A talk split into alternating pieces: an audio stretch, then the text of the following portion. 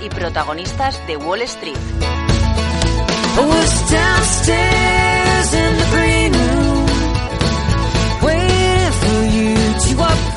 Pues si decimos que le pesan a las bolsas europeas, eh, parece que Wall Street no sé si está pendiente del lanzamiento del iPhone 6 o de esa subida de tipos de interés que podría ser más pronto que tarde. Gisela Turacini, cofundadora y CEO de Black Bear. Buenos días. Muy buenos días, Ana. ¿Qué tal estáis? Ya de vuelta de las vacaciones, así que pensando un poco en el calendario, lo que nos queda de meses hasta Navidades, echando vistazo un poco a las citas pendientes y como digo, no sé si estamos pendientes de ese iPhone 6 o de esa subida de tipos de interés que parece que nadie quiere, pero que va a llegar más pronto que tarde. Sí, la verdad es que estamos bueno, expectantes en todo, en el mercado como siempre, ¿no? La verdad es que el tema de los tipos es algo que, bueno, no solamente estamos expectantes ahora, sino que venimos desde hace mucho tiempo, ¿no? Este verano, aunque estaba un poco out del mercado, estaba muy pendiente de todos los discursos, ¿no? En el tema de, de los tipos, eh, yo creo que la bolsa americana hay que entender ¿no? que ha subido por dos motivos, ¿no? El primer motivo pues ha sido la mejora de, de, márgenes, ¿no? Provocada, como sabemos, por la extraordinaria contracción de los costes financieros y bajar los tipos de interés repercute en reducir una carga financiera muy importante para el consumidor y para las empresas, ¿no? La economía, como sabemos, estaba muy endeudada, principalmente por, por hipotecas a tipo variable, y la subida de tipos ahogó a las hipotecas subprime para reducir la tasa eh, en este sentido, ¿no? O sea, ¿qué quiero decir? Que, pero, que si reducimos las tasas, eh, esto permite que los consumidores tengan a su alcance pues más recursos para poder consumir, que siempre es positivo, ¿no? Eso ha sido clave para, para mejorar la tasa de paro y para incrementar los beneficios de las empresas, pero también ha sido clave la reducción de los costes financieros que decía antes, lo que ha permitido que las empresas pues mejoren sus beneficios al son de, de, una mejora económica provocada por los estímulos, ¿de acuerdo? El otro factor es el ajuste de rentabilidades entre lo que un inversor exige a un bono o al dividendo. En este caso, pues los bajos tipos han dado rentabilidad eh, cero a los inversores, ¿no? Lo que esto incide necesariamente en la posibilidad de comprar acciones, como hemos visto en el mercado, acelerar tendencias y que esto sea caldo de, caldo de cultivo, ¿no? Para la codicia.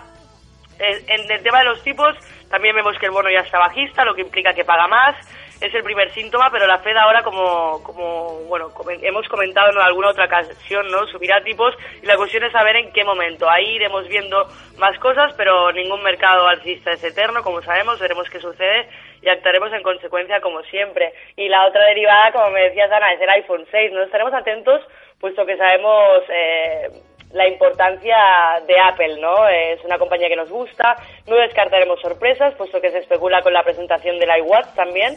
Veremos, veremos, pero estaremos muy atentos porque sin lugar a dudas es algo que, que puede darnos buenas oportunidades en Apple. Sí, supongo que tanto la compañía de la manzana como la próxima OPV que también se sigue ultimando y que podría ser la mayor prácticamente de, la historia. Me la comparan con Visa, me dicen eh, que, que, podría ser todo un pelotazo y que desde luego no quiere repetir eh, fiascos de las .com eh, que ya hemos visto en los últimos años. Hablo de Alibaba, no sé cómo lo ven en Black Bear. Bueno, en el caso de Alibaba es, es una salida que ha generado, como bien dices, Ana, no mucha expectativa, pero no podemos olvidar que su capitalización final estará en torno a los 155 billones de dólares para que lo pongamos en precio, lo mismo que valen Santander, BBVA y Telefónica junta. Algunos analistas hablan de, un potencial de subida de hasta los 220 millones de dólares. Vamos a ver lo que sucede y es probable que veamos fuertes subidas el día de la OPV. No en vano, la burbuja de, de redes sociales nos hace pensar que si Twitter vale lo que vale, Alibaba que, que es ya un negocio más o menos consolidado, puede dar mucho que hablar. De todos modos, con mucha cautela, por lo que decía antes, ¿no? puesto que creemos que, es un valor de por sí caro. Dicho esto, que el mercado decida, como siempre, ¿no? pero nosotros mantenemos que es una operación de alto riesgo y muy cara, aunque lo normal, que, la normal sería que, que la compañía suba en, en, un hipo, ¿no? es decir, en, en la OPV. Prácticamente colocada entre institucionales y con ese roadshow que está terminando de, realizar antes de esa salida a bolsa tendremos que estar muy pendientes de ese rango de colocación. Se habla entre 60 y 66 dólares por título y veremos si, es caro o barato. Como, como bien dices el mercado será el que el que diga. No sé si podemos hablar como hemos hecho en la temporada pasada Gisela de sectores más fuertes y más débiles en el momento de hoy para, para que en el corto o medio plazo la gente sepa un poco en dónde posicionarse Sin lugar a duda, nosotros eh, desde Black Bear lo que siempre hacemos pues es, es, un análisis sectorial, porque eso es muy importante también para la selección de valores a nivel operativo, ¿no? Y siempre tenemos que tener en cuenta, como hemos visto y como bien dice Ana, en la temporada pasada, qué sectores están más vulnerables, qué sectores son más fuertes y en dónde debemos posicionarnos según para qué tipo de operativa, ¿no? En el tema de los sectores más fuertes, pues eh, destacamos los sectores de consumo de servicios y las farmacéuticas. Están liderando el mercado y, han, han, decidido terminar con las pautas de agotamiento, ¿no? Lo, vemos en los gráficos. No estamos por la labor de comprar en trading direccional, pero sí tenemos la idea de buscar alguna propuesta de swing trading, es decir, operativa tres, cuatro días, dependiendo un poco de, de, de la acción y del análisis de la misma, ¿no? Que que se encuadra dentro de, un mercado que es alcista, este tipo de operativa, pero en su fase final.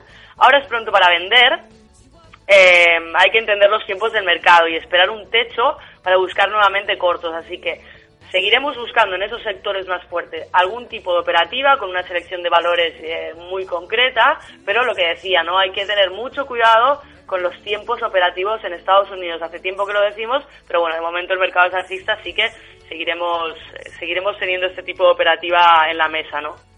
Tenemos ese tipo de operativas sobre la mesa. Hablábamos de alibabaderas.com, hablábamos también de, la tecnología con Apple y ese, esa salida de, nuevo iPhone. Em, no sé si podríamos dar algún tipo de, idea de trading, eh, Gis, porque lo digo más que nada porque tenemos como la sensación de que estamos en un momento en el que hemos visto una tendencia lateral muy fuerte. Ahora estamos con muchas turbulencias, muchos focos de, interés abiertos dentro del globo. Tenemos eh, Latinoamérica, tenemos el tema de Ucrania, tenemos, eh, no sé, eh, incluso Francia, que veíamos esa balanza comercial que acababa de salir peor de lo esperado. Muchos focos de atención. Mm, sé que la cautela es una cosa que tenemos que tener muy presente en nuestra operativa de trading, pero ¿algo más? Bueno, principalmente los dos consejos serían, primero, evidentemente, salir de, sectores que no, que no nos, no nos den buenas vibraciones, como por ejemplo en Estados Unidos eh, estamos observando debilidad en el sector industrial pero si observamos debilidades en gambling, estaríamos fuera de esto, esto para empezar a nivel operativo, ¿no? Estaremos fuera de juegos y al margen de carbón también. Y a nivel de trading, eh, como vemos, las bolsas están en máximos, esto nos impide comprar alegremente, como decía antes, puesto que a nivel operativo hay que comprar en las correcciones, como siempre mantenemos, ¿no?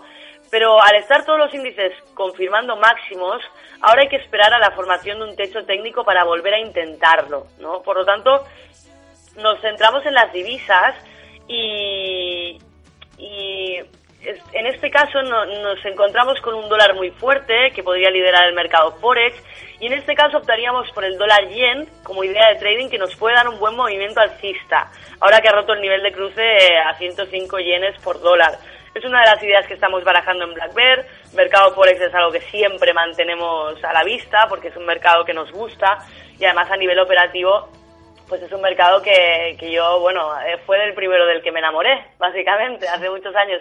Luego entiendo que, que, es un mercado bonito, que me gusta y que siempre tiene oportunidades, porque sabemos cómo funcionan los cruces, así que creo que el dólar yen puede ser una buena oportunidad. Y en torno a, los, a lo demás, pues ver que la coyuntura que tenemos, tanto macroeconómica como, como específica en algunos casos, pues nos puede dar buenas oportunidades, pero sobre todo cautela y paciencia, que el mercado siempre dicta sentencia y si hacemos las cosas bien, pues podemos tener rentabilidades que puedan ser no solamente interesantes, sino que nos protejan de, una mala operativa, que en este tipo de movimientos que vemos en el mercado a veces, pues nos puede dar algún batacazo. Así que mucha cautela, como decías antes, Ana, y a tener una buena estrategia de trading, que eso siempre es muy importante.